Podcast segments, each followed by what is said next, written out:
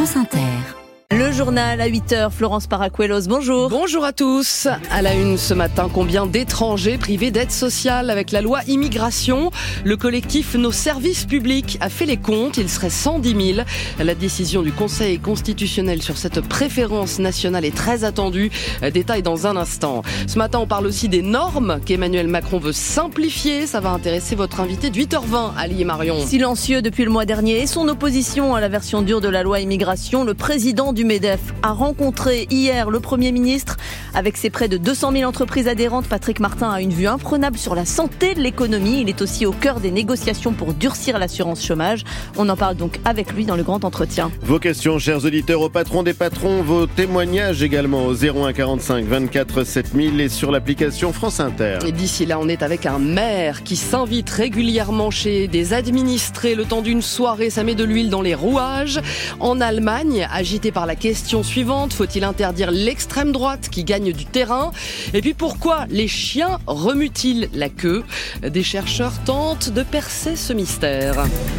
France Inter. Quelles sont les conséquences des lois votées au Parlement? Prenons l'une des dernières, la plus contestée, la loi immigration, sur laquelle le Conseil constitutionnel doit se prononcer la semaine prochaine, et son volet le plus controversé sur l'accès aux aides sociales, conditionné à 5 ans de présence en France pour les étrangers non européens, deux ans et demi pour ceux qui travaillent. Résultat, 110 000 étrangers, dont 30 000 enfants, se verront privés de leurs droits sociaux. C'est une estimation d'économistes reprise par un collectif d'agents de la sécurité sociale. Fabien Cazot. C'est une rupture d'égalité que dénonce le collectif Nos services publics. Chiffre à l'appui, il entend démontrer que l'application de la loi immigration entraînerait d'importantes différences de traitement entre bénéficiaires de prestations sociales selon leurs origines, et ce malgré des situations personnelles comparables. Le porte-parole du collectif, Arnaud Bontemps, s'appuie sur un certain nombre de cas pratiques analysés dans son étude. Un des très bons exemples, c'est la situation de Yasmine et Saba, qui sont deux mères célibataires d'un petit enfant de 9 mois. Yasmine est française, Saba ne l'est pas et elles sont toutes les deux assistantes sociales à mi-temps. Si la loi venait à entrer en vigueur, Saba se verrait privée de ses droits à l'allocation de soutien familial, à la prestation d'accueil jeune enfant, à ses allocations logement qui l'aident à payer son loyer. Et alors que Yasmine s'en sort avec un peu plus de 1600 euros par mois, Saba, elle, n'aurait à la fin du mois que son salaire net, c'est-à-dire 651 euros par mois pour elle et son petit garçon, c'est-à-dire qu'elle se situerait en deçà du seuil de très grande pauvreté. 110 000 personnes, dont 30 000 enfants, verraient ainsi leur situation économique et sociale se dégrader selon le collectif qui compte envoyer dans les prochains jours son étude détaillée au Conseil constitutionnel. Le Conseil constitutionnel qui va se prononcer jeudi prochain. Et voilà une nouvelle loi qui se profile contre la France des tracas, selon l'expression d'Emmanuel Macron mardi soir, qui veut un acte 2 de sa loi pour la croissance et l'innovation et qui demande au gouvernement de supprimer des normes, notamment de simplifier la, vie des entreprises.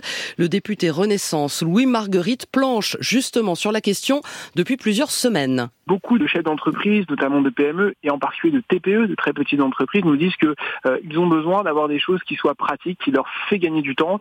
Euh, par exemple, il y a des, euh, TPE qui jusqu'à 11 salariés peuvent déclarer en ligne leur salaire sur un système qui s'appelle le TSE et au-delà de 11, elles sont obligées de revenir à une déclaration manuelle, ce qui leur fait perdre du temps, peuvent pas le faire dans des jours qui ne sont pas des jours ouvrables.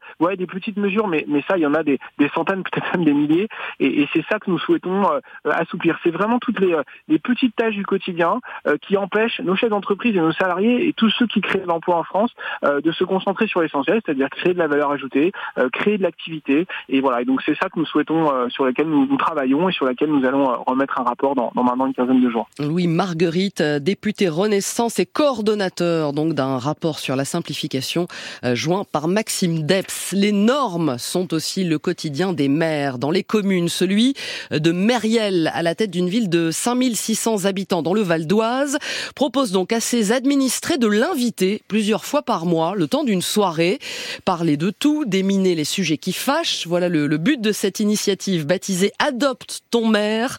Hier soir, Sarah Mansoura s'est glissée parmi les convives. 19h tapante. Jérôme François s'apprête à rencontrer certains de ses administrés. Bonsoir ah, que je connais quand même. Hein. Autour de la table, une dizaine de convives de 16 à 80 ans. Et très vite, monsieur le maire est interpellé sur l'extinction de l'éclairage public. Pas de voiture, il n'y a pas d'éclairage quoi. Alors c'est une bonne remarque. Jérôme François saisit au vol les suggestions. Je vais en reparler à mon équipe, mais je pense qu'on ira vers ça. Euh, le week-end, on laisse la lumière euh, au moins jusqu'à 1h du matin. Mais c'est vrai que ça nous a fait faire des grosses, grosses, grosses économies d'énergie. Pendant plusieurs heures, l'élu n'hésite pas à donner de longues explications. L'approche est complètement différente, hein. plus conviviale, on va dire. Sont mentionnés le salage des rues, les événements culturels et les sujets qui fâchent comme les logements sociaux. Est-ce que ça va continuer, monsieur le maire, ou est-ce qu'à un moment donné, on va s'arrêter?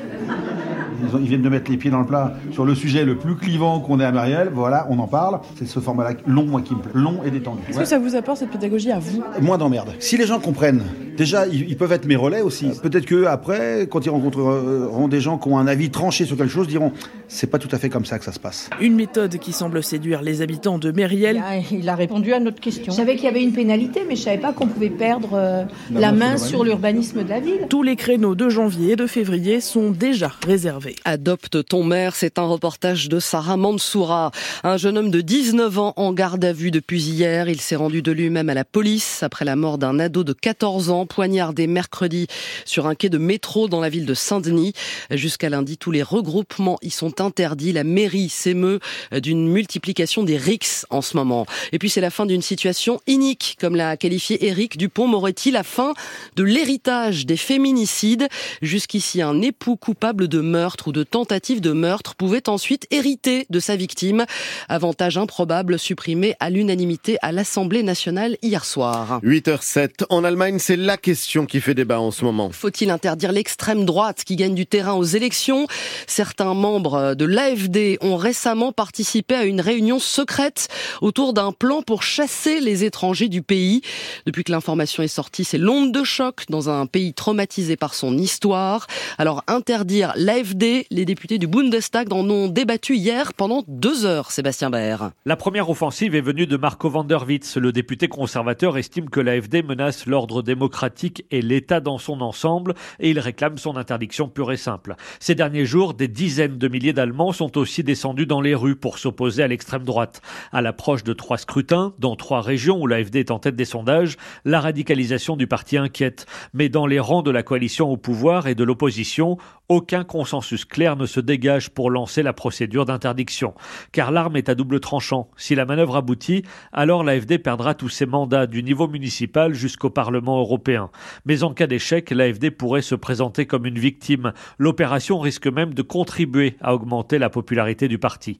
C'est notamment la crainte du ministre de la Justice qui appelle, comme beaucoup d'autres d'ailleurs, à combattre l'AFD sur le terrain avec des arguments politiques plutôt que juridiques. Berlin, Sébastien Baer, France Inter. Pas de panique si votre téléphone sonne fort et de façon stridente sur les coups de 10 heures ce matin. Un test est organisé dans les départements méditerranéens des Alpes-Maritimes aux Pyrénées-Orientales en passant par la Corse pour éprouver la fiabilité du système FR Alert en cas de tsunami car c'est un péril en Méditerranée. Vous allez donc euh, peut-être recevoir une notification accompagnée d'un signal sonore même si votre téléphone est en mode silencieux.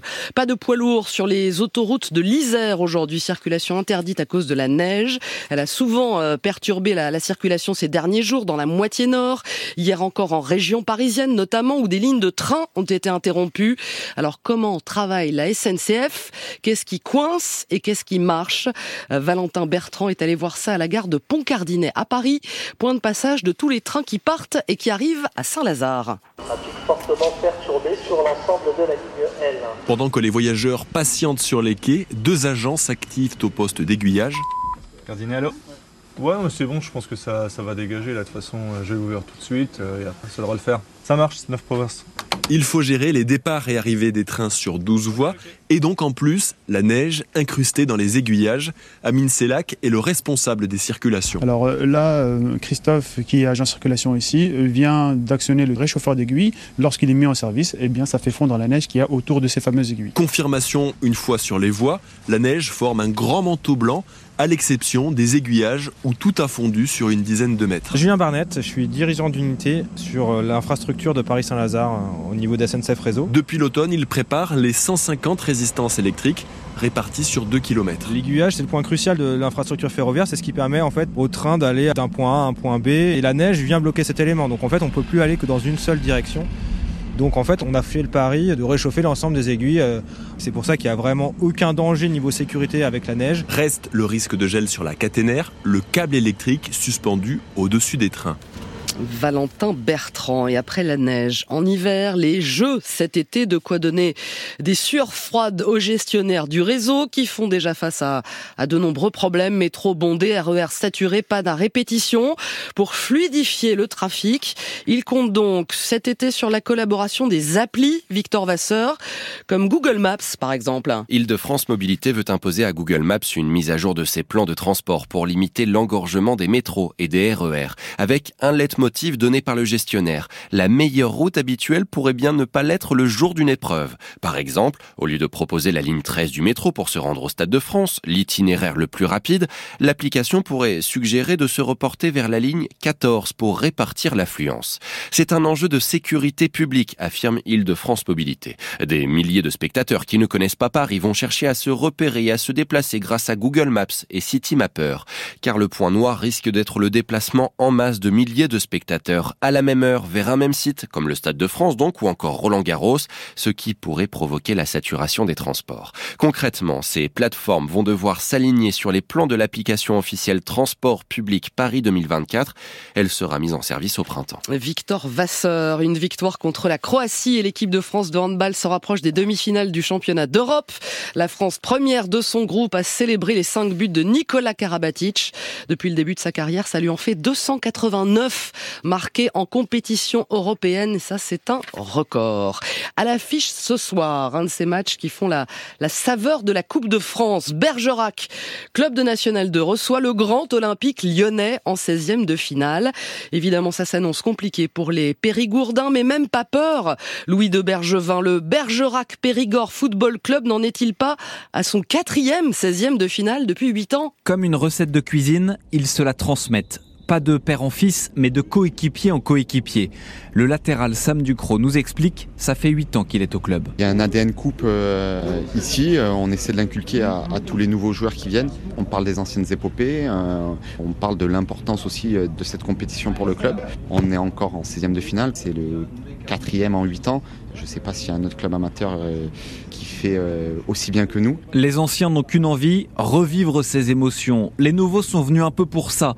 Et dans le vestiaire, on se raconte les grandes épopées de Bergerac, dévoile l'attaquant Axel Tressens. Ouais, ouais, en fait, on leur raconte, mais comme on, on, crée des liens et ça devient un peu nos amis, et du coup, on leur raconte, en fait, parce que même eux, euh, quand on leur parle des quarts de finale de Coupe de France, ils, ils, ont des yeux qui brillent, quoi. Du coup, on leur raconte et au final, même eux, ça les fait rêver et peut-être qu'ils ont envie de vivre des choses comme ça. Alors, il faut faire quoi pour avoir des chances d'éliminer l'Olympique lyonnais? Pour l'expérimenter, Hicham Emlab, ça se résume à un seul ingrédient. Il n'y a pas de recette euh, exacte. Il y a juste un truc à vouloir faire, c'est avoir cette volonté de croire en nous et de croire en, en l'exploit. Et après, euh, c'est un match de foot. Ça peut se faire sur un match. Un adversaire sept fois champion de France. Le menu est alléchant.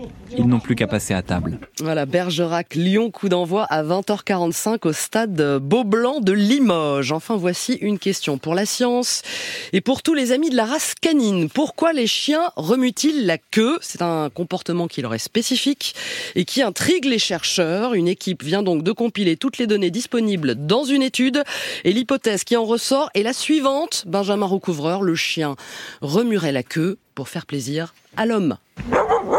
Elle s'appelle Perle. Est-ce qu'elle remue souvent la queue? Oui, bah, si elle remue la queue, oui, en général, c'est qu'elle est contente. Moi, je pense que la queue, c'est surtout une question de stabilité. Pour nous dire qu'il veut jouer, il est là, il s'agite beaucoup. C'est en réalité un peu plus compliqué. La queue sert en effet à communiquer avec ses congénères ou avec les humains. Cela peut être le signe d'un chien content, excité, mais aussi signe de stress ou d'agressivité. Impossible, disent les chercheurs, de le catégoriser définitivement. Selon cette étude, la propension des chiens à remuer la queue serait surtout liée à leur domestication et donc à leur sélection par les humains. Les chiens les plus dociles retenus par l'homme sont aussi ceux qui remuent le plus la queue. Autre hypothèse, les humains sont attirés par le rythme du mouvement de la queue. Giulia Simarelli est spécialiste de la domestication et co-autrice de l'étude. Consciemment ou inconsciemment, les humains ont peut-être aussi sélectionné les chiens qui remuent la queue parce que ce stimulus rythmique est très attrayant. Nous savons, grâce à d'autres études, que les humains sont attirés par les rythmes. C'est le cas pour la musique ou les sons. Les chercheurs envisagent désormais de tester ces hypothèses, car pour l'instant, une queue qui remue reste scientifiquement insaisissable, écrivent-ils. Je vous laisse réfléchir à ce constat. On va y qui remue méditer. reste scientifiquement insaisissable. Eh ben voilà, on va y réfléchir. C'était le journal de Florence Paracuelos, il est 8h15. La météo avec Bleu Forêt, le fabricant français de chaussettes et collants. Cachemire, fil d'Écosse, soie, coton ou laine. Bleu Forêt, un luxe français. Cessez de rire, Marie-Pierre Planchon. le temps est sec. Et Eh oui, le nord du pays va souffler un petit peu avant le retour des perturbations début de semaine prochaine. Pourrait toujours donc aujourd'hui profiter d'un ciel plus clément et ensoleillé après la dissipation des brouillards, souvent givrants, surtout sur le nord, euh, là où il y a encore de la neige au sol. Attention, regel, ça glisse, mais aussi de la Lorraine au Val-de-Saône au Lyonnais. Faut dire que la chute est saisissante. Hein, par endroit, on a perdu 10 à 15 degrés par rapport à hier. Actuellement, vous avez moins 13 à Arras, moins 12 dans l'Oise, à Méricourt, 11 dans la Somme, à Abbeville, moins 7 sur l'hippodrome de Longchamp, moins 2 à Brest et à Millau, mais 12 encore à, à- à Nice et et 18 à Bastia. Vous voyez, j'en perds, euh, j'en bafouille. À noter que dès ce matin, on a un voile dans le sud qui couvre toutes les régions, car on a une dépression espagnole qui déborde un peu sur les Pyrénées, mais il va neiger aussi à basse altitude sur ce relief pyrénéen et le vent se renforce en Méditerranée. Et le soleil sera très généreux cet après-midi. Oui, ça va faire du bien hein, de revoir le ciel bleu, excepté encore sur les Pyrénées où les nuages vont déborder et donner de la neige à 300 mètres d'altitude. Et on aura quelques grisailles qui vont persister sur le nord-est, au Berry, au Dauphiné.